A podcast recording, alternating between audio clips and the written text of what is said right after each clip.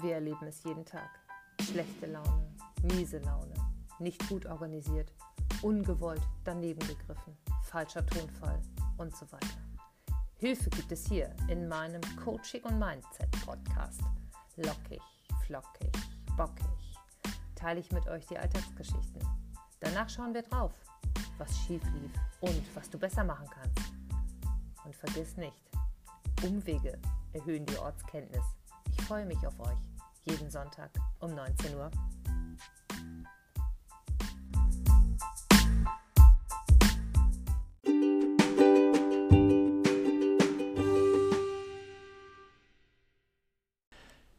Hallo und herzlich willkommen zu meiner heutigen Podcast-Folge mit dem Titel Zeitverlust.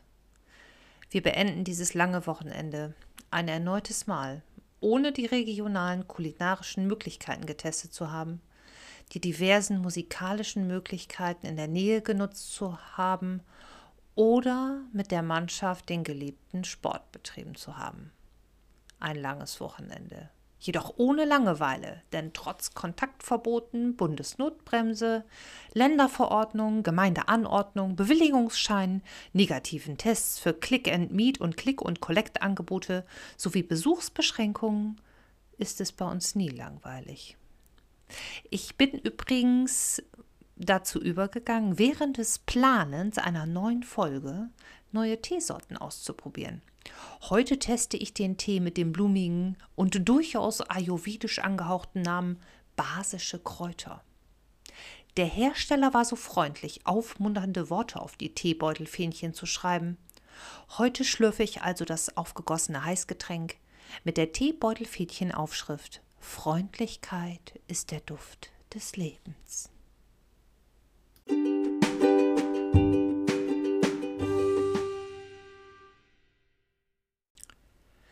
Manchmal verbringe ich die Abendstunden in meinem fertig eingerichteten Büro und dort sitze ich mit Blick auf Teile des Vorgartens und auf den Wendeplatz.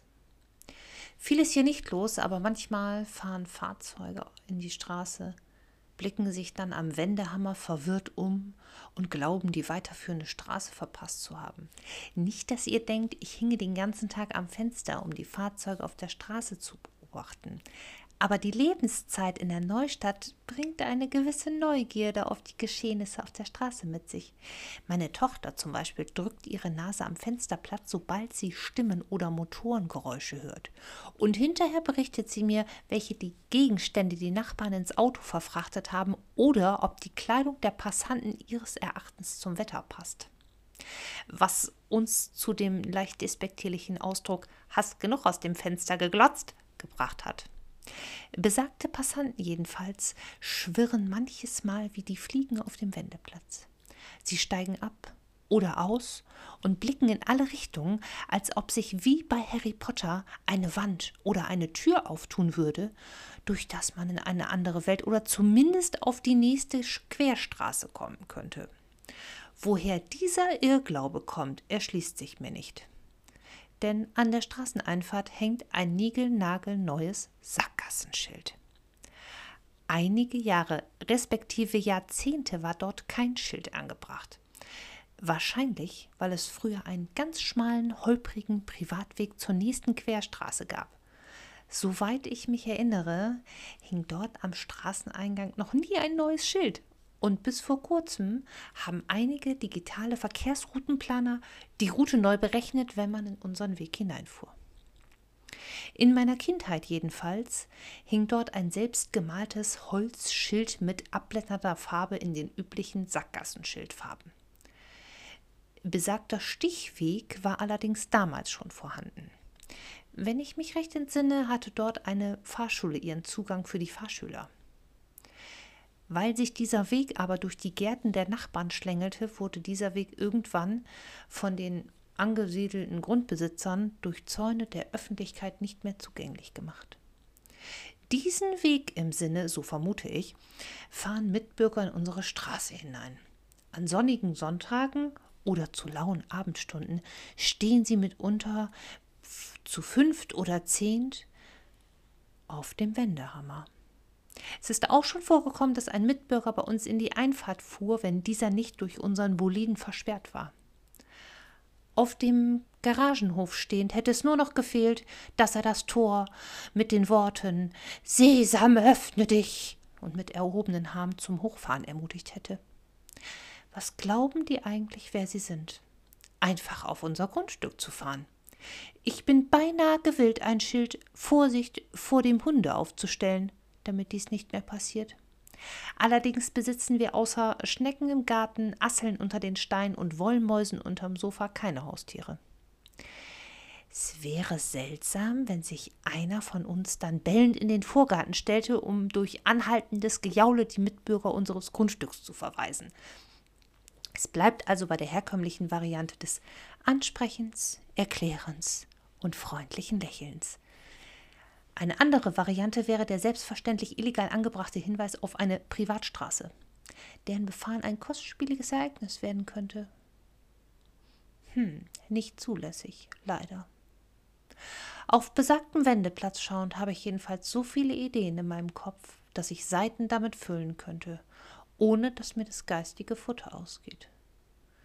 Somit habe ich jeden Tag das Gefühl, dass mir einige Zeit fehlt.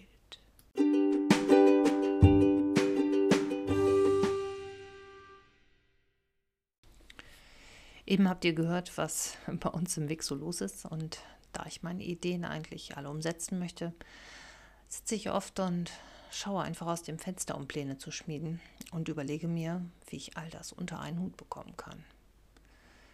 Ja, es ist notwendig, dass ich herausfinde, was meine Zeitfresser sind und wie mein gefühlter Zeitmangel überhaupt zustande kommt. Dafür werfen wir zunächst mal einen Blick auf die Definition von Zeit. Mit der Wissenschaft der Physik betrachtet ist es eine physikalische Größe mit dem Formelzeichen kleines t. Dann noch weiter unterteilt in h für Stunde und s für Sekunde. Nehmen wir nur diesen physikalischen Ansatz, bringt es mir überhaupt nichts, wenn ich Ideen umsetzen will oder etwas Neues in meinen Tagesablauf integrieren will.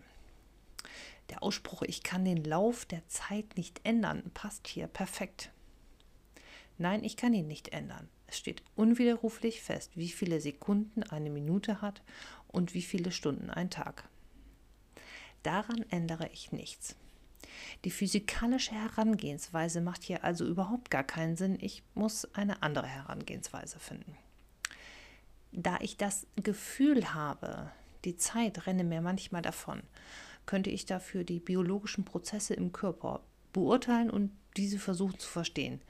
Aber die Ausschüttung von Dopamin und anderen Botenstoffen interessiert mich so gar nicht im Alltag und bringt mich auch nicht an mein Ziel nämlich die Zeit sinnvoll und für alle Beteiligten sozial verträglich einzuteilen, das bringt mich überhaupt nicht nach vorn. Also muss ich das Wort an sich auseinandernehmen und zunächst für mich klären, woher dieses Gefühl des Zeitverlustes kommt.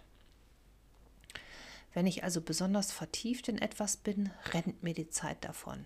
Sie verfliegt förmlich. Grundsätzlich ist das gut, denn ich werde meine Sache vermutlich gut machen, wenn ich mich nicht ablenken lasse. Aber ich lasse mich eben doch leicht ablenken, wie in meiner kleinen Story erwähnt von umherlaufenden Passanten. Da siegt die Neugier. Die Neugier zu befriedigen war in diesem Moment wichtiger als die Tätigkeit, an der ich gerade arbeite. Das ist alles total verwirrend und für jeden ist das auch etwas anderes man hat nicht immer das gleiche Gefühl von Zeit und deshalb ist es am besten, wenn man einmal einen Tag oder zumindest einen Morgen durchleuchtet. Nehmen wir also einen x-beliebigen Tag. Nehmen wir den Montag. Der ist immer ziemlich stressig aufgrund des Wechsels vom Wochenende in Wochenrhythmus und immer von akutem Zeitmangel geprägt. Hier meine Eckdaten. Aufstehen 5.40 Uhr, der Wecker klingelt um 5.15 Uhr, wenn mein Mann aufsteht. Danach gibt es die Snooze-Taste, die schrecklichste Taste, die es gibt. Sie verleitet Menschen dazu, weiter zu schlummern, obwohl bereits hellwach und bereit für den Tag. Wirklich, früher gab es keine Snooze-Taste. Der Wecker klingelt, dann aufstehen, raus aus dem Bett und so und los. Die Snooze-Taste überlistet mein Hirn in einer Weise, die ich gar nicht möchte. Ich sollte sie abschaffen. Gibt es eigentlich noch Wecker ohne diese Funktion? Weiter. Weiter im Montagmorgen. Es geht mit Staccato ins Bad, dann in die Küche, Frühstückstisch decken. Ein Blick ins Wohnzimmer. Ist der Tisch vom Vorabend abgeräumt? Nein, war ja klar. Dann die restlichen Gläser in die Minna geräumt, die leeren Flaschen in den nach unten Korb, Rollläden hochfahren, Fenster im Erdgeschoss zum Lüften öffnen, ein Glas mit Sprudeltablette trinken, dann den ersten Kaffee, danach einen Joghurt gegen aufkommenden Hunger. Dann Kind wecken. Nein, erst ein Blick auf das Handy. Mist, zu lange. Aha, mein erster Zeitfresser. Kurz vor der Frühstückszeit noch schnell ein Pausenbrot geschmiert, alle Taschen bereitgestellt und dann Frühstück um 6.15 Uhr. Mein Mann verlässt um 6.30 Uhr, spätestens um 6.35 Uhr das Haus, dann noch schnell winken, die Minna einräumen und mit dem Frühstücksgeschirr bestücken. Kind ins Bad schicken, Kind beim Anziehen helfen, beim Zähneputzen helfen. Ich selbst hüpfe um sieben, spätestens unter die Dusche. Wenn es nach sieben ist, wird es knapp weil ich wahrscheinlich wieder am Handy getrödelt habe. Dann wird es zu spät. Wieder Kind antreiben. Bis wir das Haus verlassen, ist es 20 vor 8. Mein Zeitfresser ist also das Handy. Zumindest morgens. Also eigentlich hätte ich die Zeit. Ich müsste nur diese kleine Sache ändern. Ich habe keine Zeit, stimmt also morgens nicht. Nein, ich verliere Zeit, weil ich Zeit mit Dingen verbringe, die ich dann wichtig finde. Also muss ich etwas an der Wichtigkeit ändern. Oh Mann, das ist ein langer Prozess und braucht wiederum Zeit. Eine Kurzform von effektivem Zeitmanagement könnte das hier werden. Also am Ball bleiben, Ziel verfolgen. Man könnte das herunterbrechen auf den Ausspruch, wir haben doch keine Zeit, sprechen wir ständig aus. Aber ich nehme mir Zeit für Herzensdinge. Wenn ich danach handle, habe ich vermutlich keinen Zeitdruck mehr. Aber bis dahin ist es ein langer Weg. Mein Tipp für heute. Nehmt euch die Zeit, bitte, und dröselt nur einen einzigen Morgen auf und schaut nach, was genau euch die Zeit stiehlt. Die Aussage, mein Kind braucht immer so lange, könnte vielleicht nicht richtig sein. Und manchmal braucht es nur kleine Dinge, die man ändert. Dann beginnt der Tag ruhiger. Ich stelle ab sofort die Snooze-Taste aus und nehme das Handy erst nach dem Duschen zur Hand. Die Inhalte im Netz sind nämlich genauso geduldig wie Papier. Sie warten darauf, gelesen zu werden.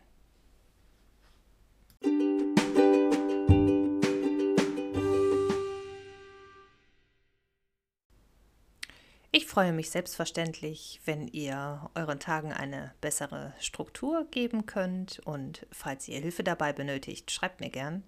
Ich habe noch den einen oder anderen Tipp auf Lager.